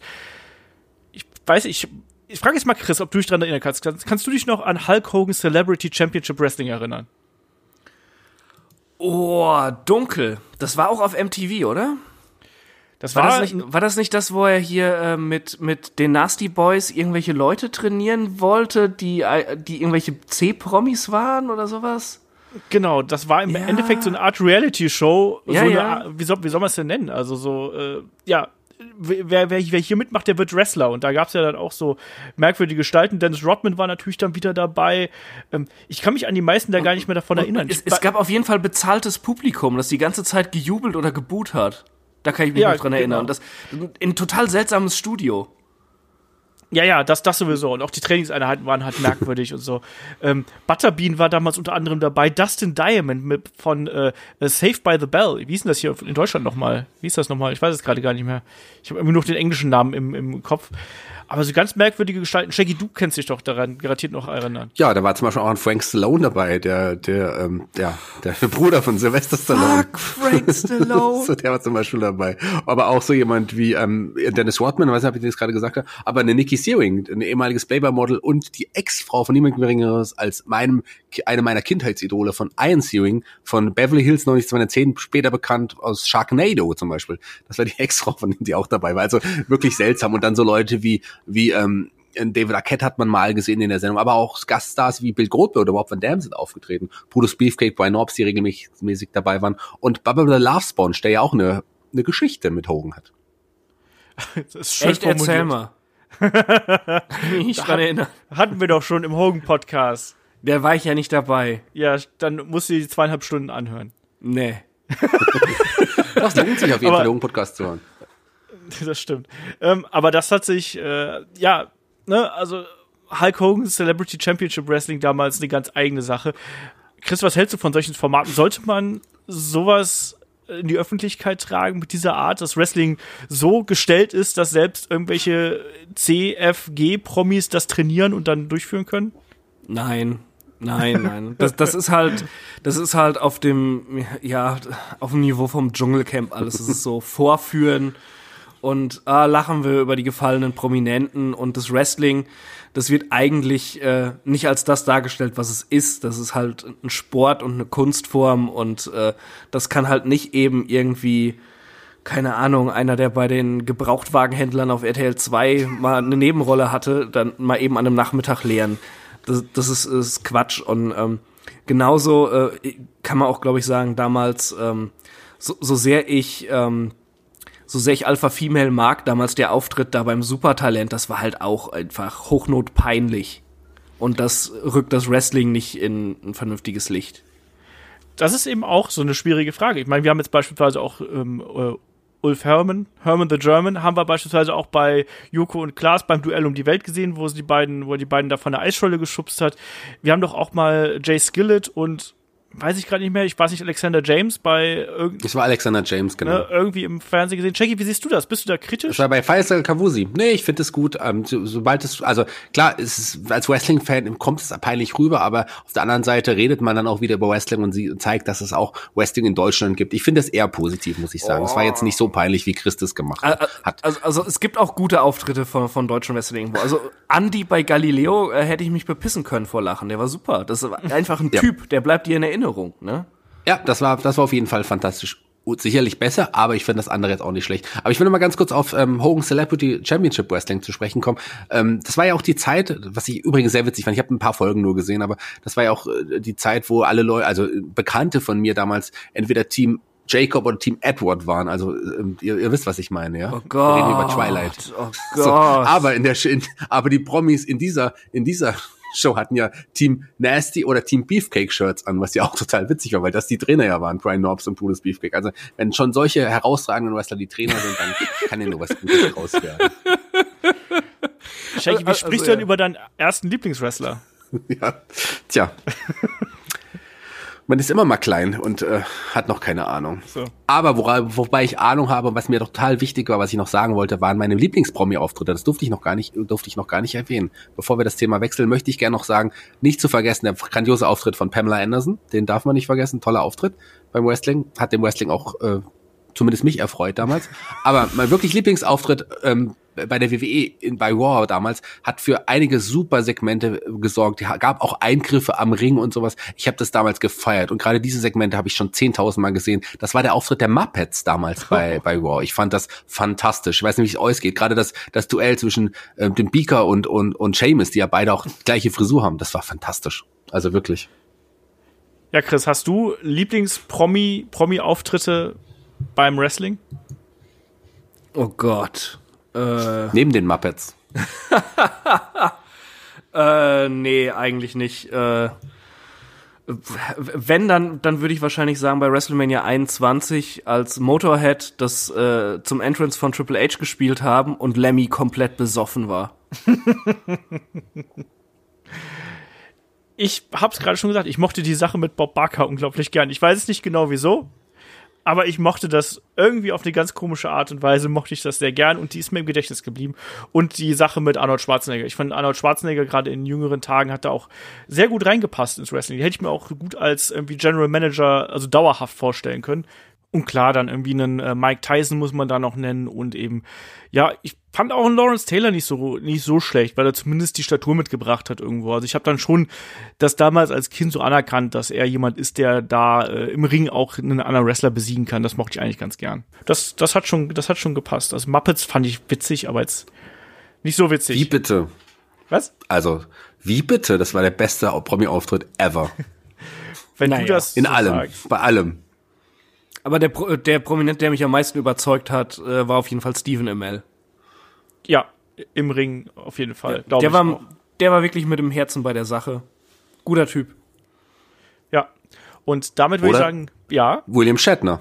William Shatner nicht zu vergessen, das wäre auch fantastisch. Kennt ihr die Version Sexy Boy von William Shatner? Ja. Den Song? Ich, alle seine Songs sind großartig. Wo, wo, Besseres das, als diese das? Folge, wo er die Entrance-Songs da äh, Ja. gesungen hat, ne? Da musste ich auch sehr lachen, ja. Fantastisch.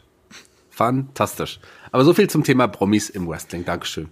Genau. Damit sind wir nämlich dann auch durch mit dem äh, Hauptthema hier. Schickt uns gerne mal irgendwie eure, was waren eure Lieblings-Promi-Auftritte? Was waren vielleicht die peinlichsten Promi-Auftritte, die ihr gesehen habt? Schreibt das gerne unter unserem Beitrag bei, äh, bei YouTube oder schickt uns einfach gerne natürlich per Mail oder bei Facebook, Twitter, wo auch immer ihr uns finden könnt.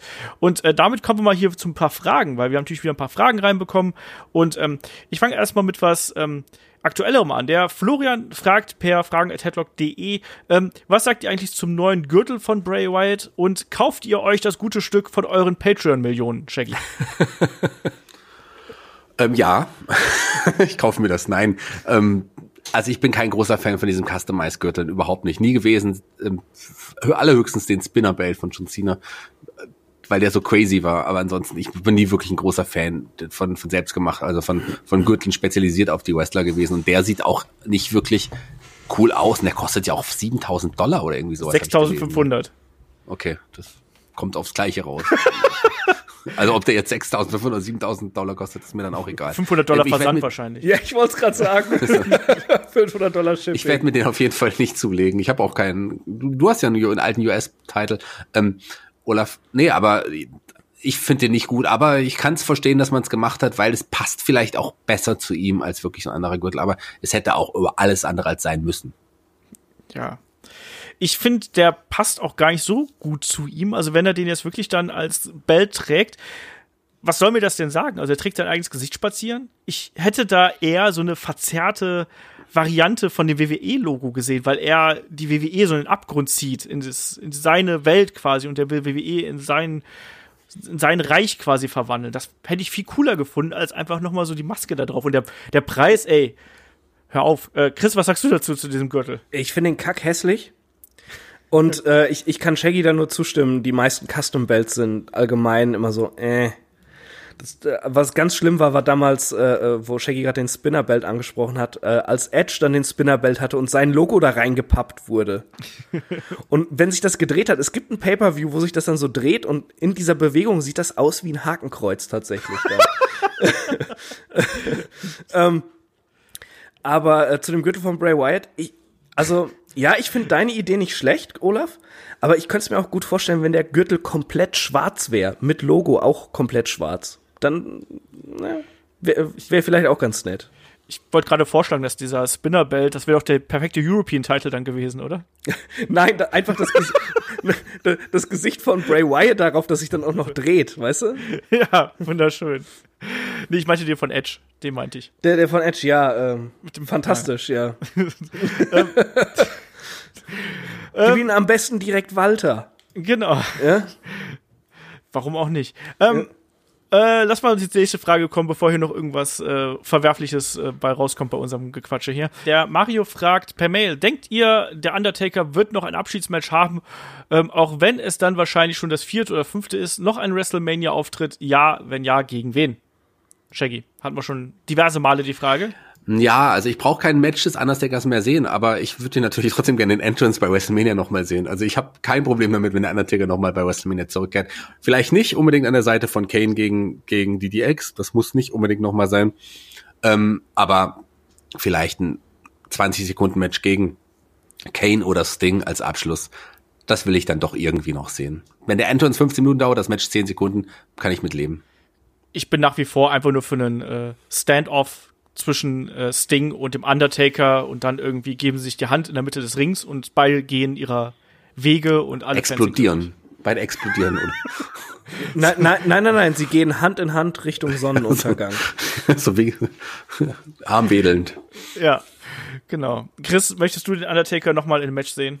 äh, ich könnte jetzt genau das gleiche sagen wie Shaggy, aber mache ich nicht. Das äh, ist hier langweilig. Gut, dann kriegst du die nächste Frage. Der, äh, das ist wieder so eine schöne, ähm, Hass, wisst ihr etwas Bestimmtes?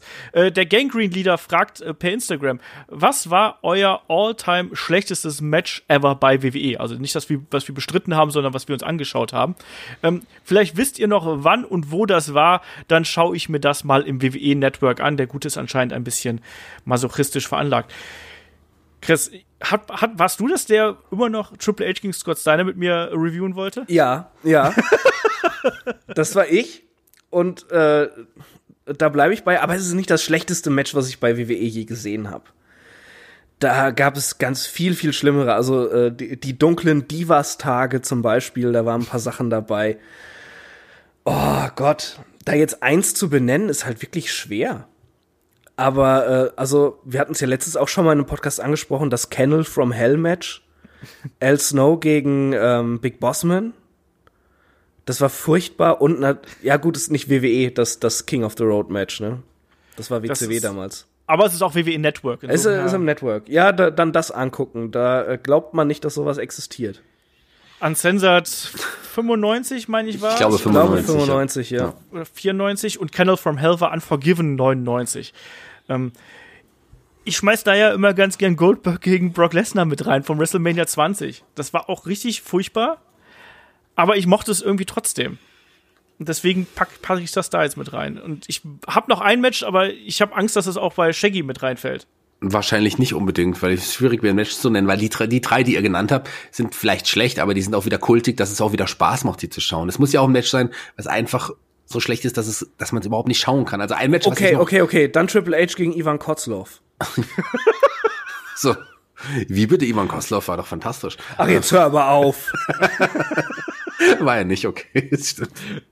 Aber eine Seite von, ja, von ähm, Santino, hm, ich weiß nicht.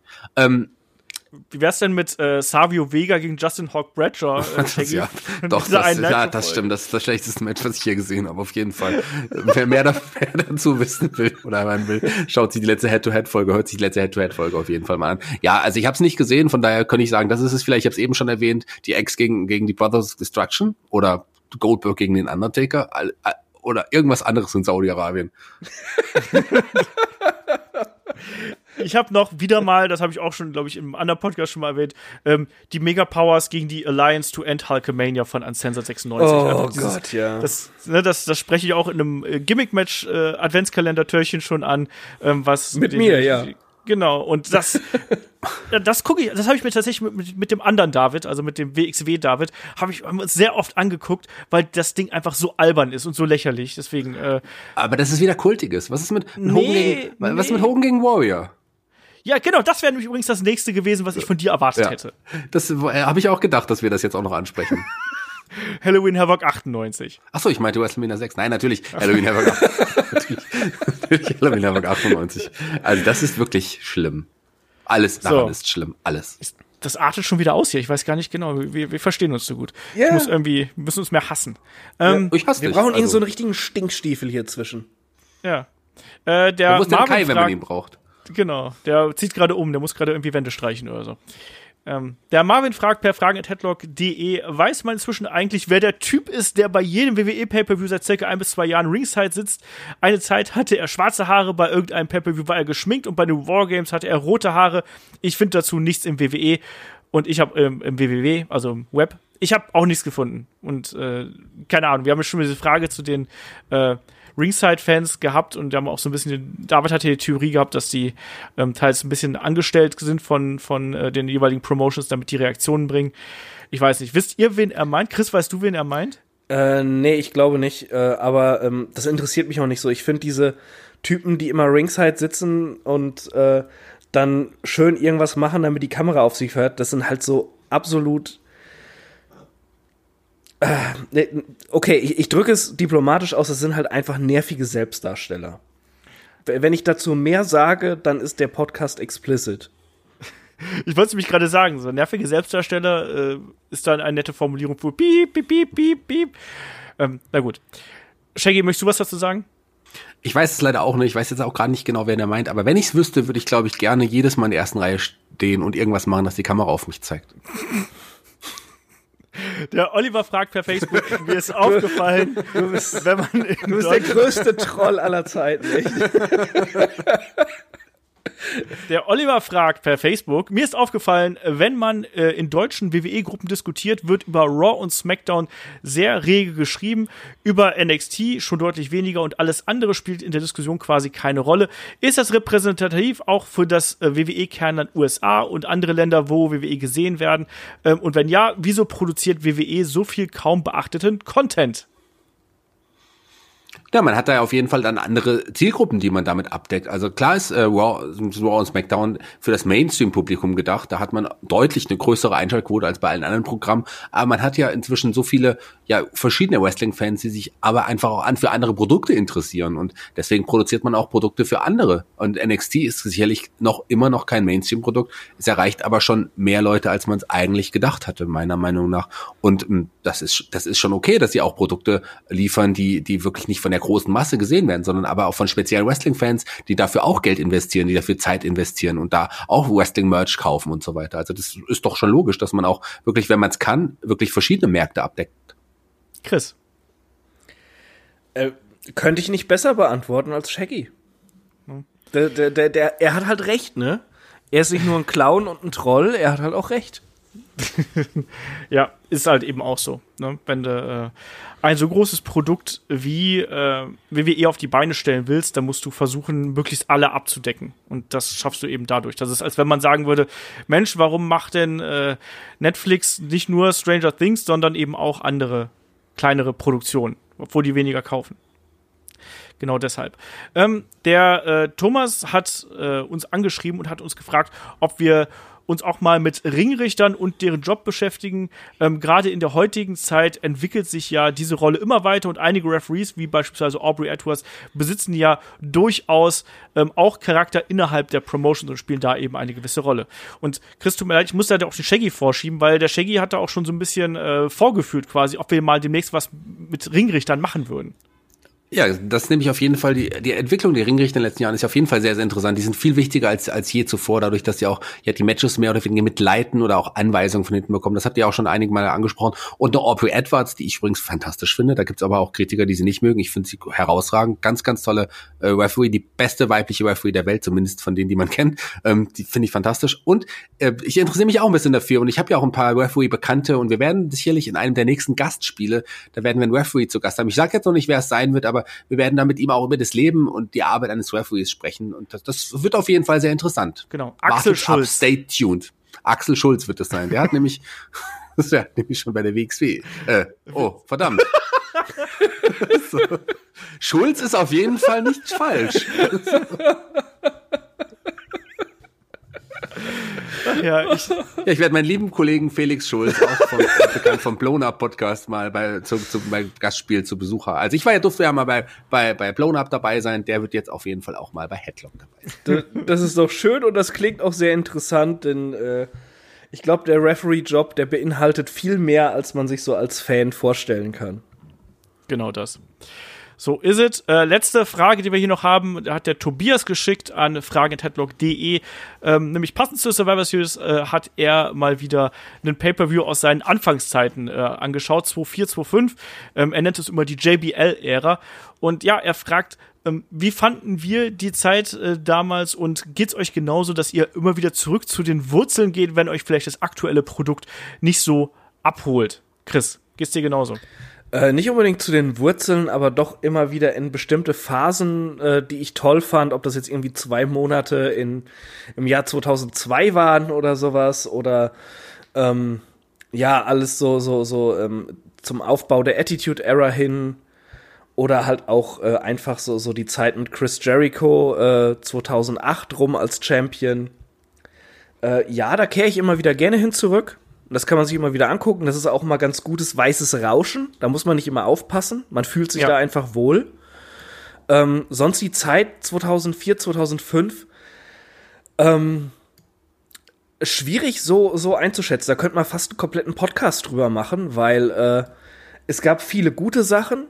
Es gab auch viel Mist und man hat einfach gemerkt, dass WWE zu dem Zeitpunkt im Wandel war.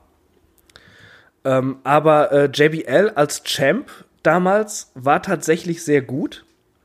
Hat äh, SmackDown damals getragen, ein relativ schwaches SmackDown tatsächlich auch getragen.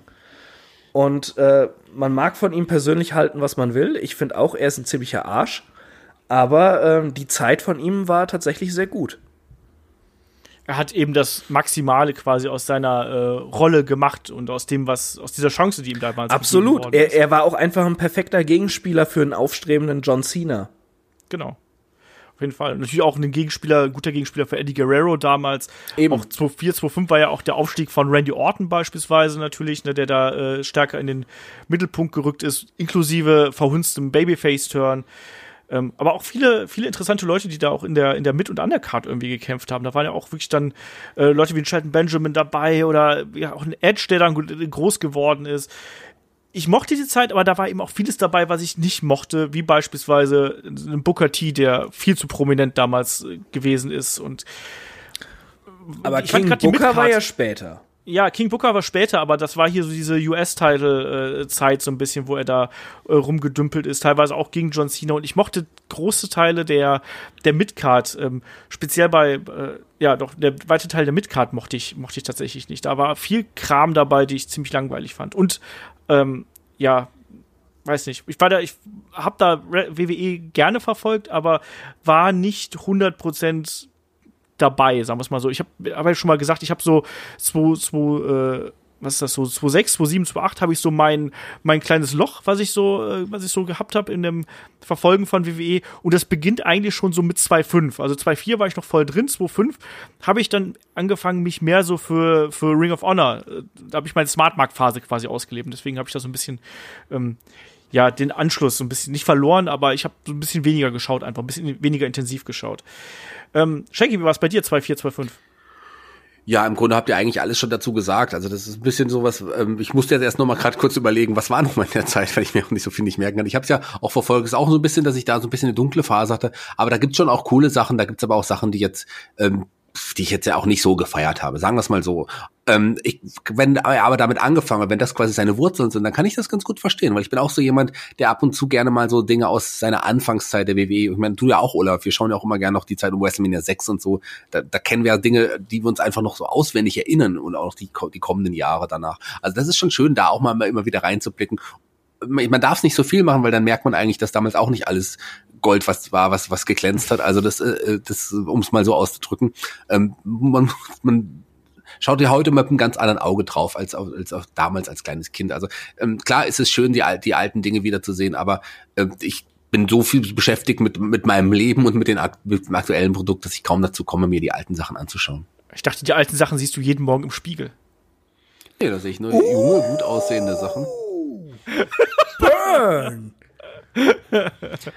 Ja, nee, das mein, Chris hat's gar nicht verstanden. Ich habe da tatsächlich ein Foto von Olafs Mutter, aber das. Äh,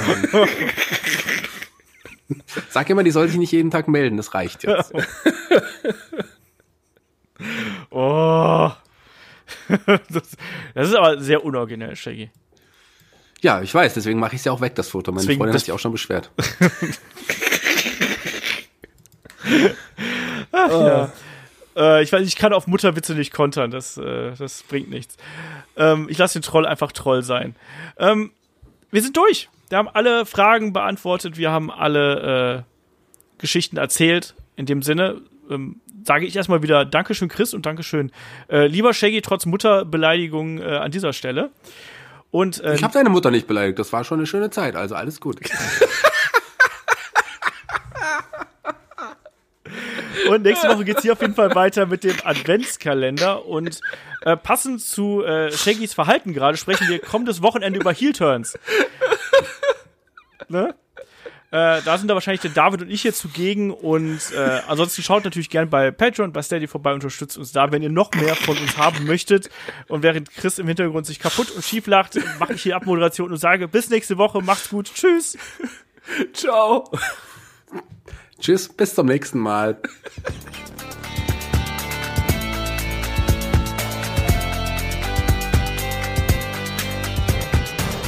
Headlock, der Pro Wrestling Podcast.